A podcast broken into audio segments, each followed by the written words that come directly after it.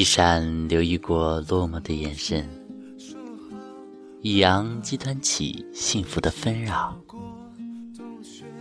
这里是一闪留意电台，你与我共同的后花园。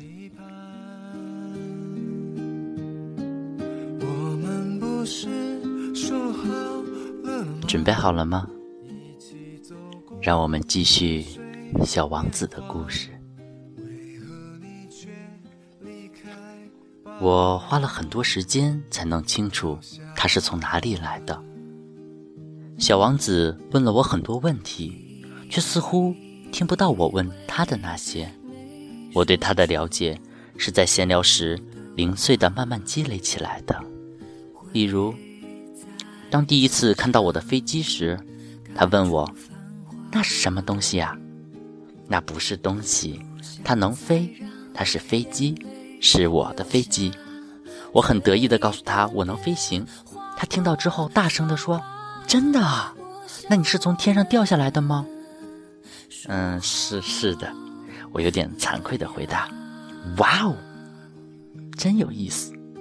小王子发出了可爱的笑声。这让我感到很生气，因为我不希望别人对我幸灾乐祸。他接着又说：“原来你也是从天上来的，你是哪个星球的呀？”这时，我突然明白他为什么会神秘地出现在这里。于是我迫不及待地问：“你是从其他星球来的吗？”但他没有回答，他只是轻轻地摇了摇头，盯着我的飞机看。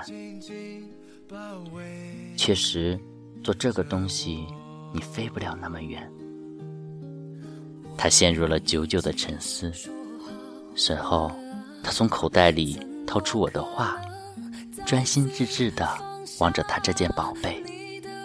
可想而知，当时我对“其他星球”这几个字非常好奇，所以我又多问了几句：“你从哪里来，小家伙？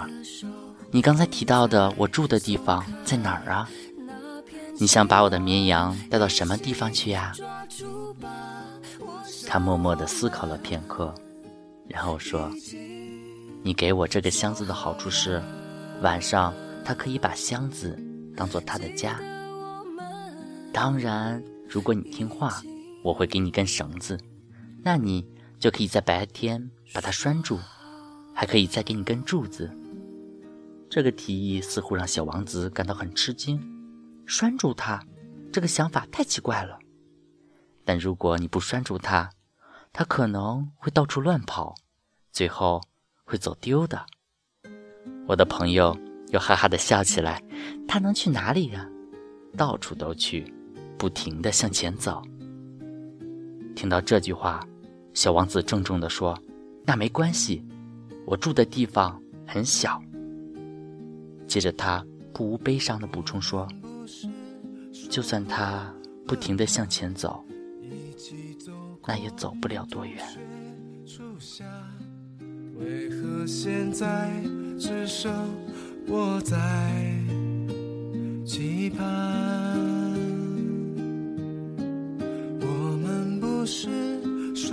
今天的故事到这里就要跟大家说再见了，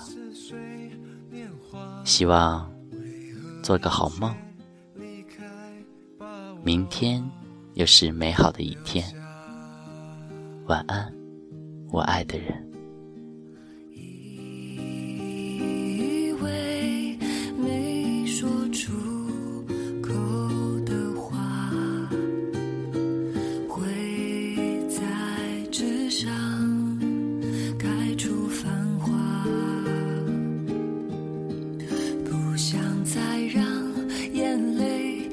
下。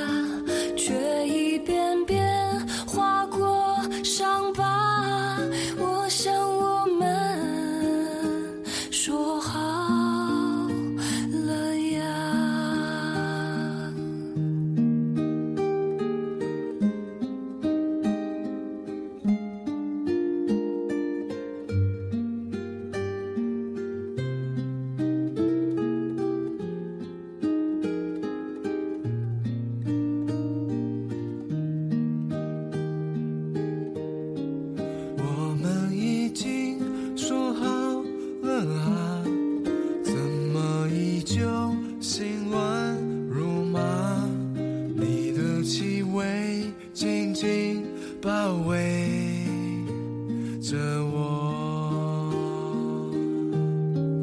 我们已经说好了啊怎么可能再次放下你的微笑？我的全部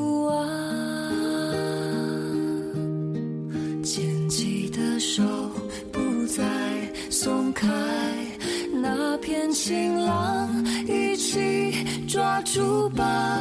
我想我们已经说好呀，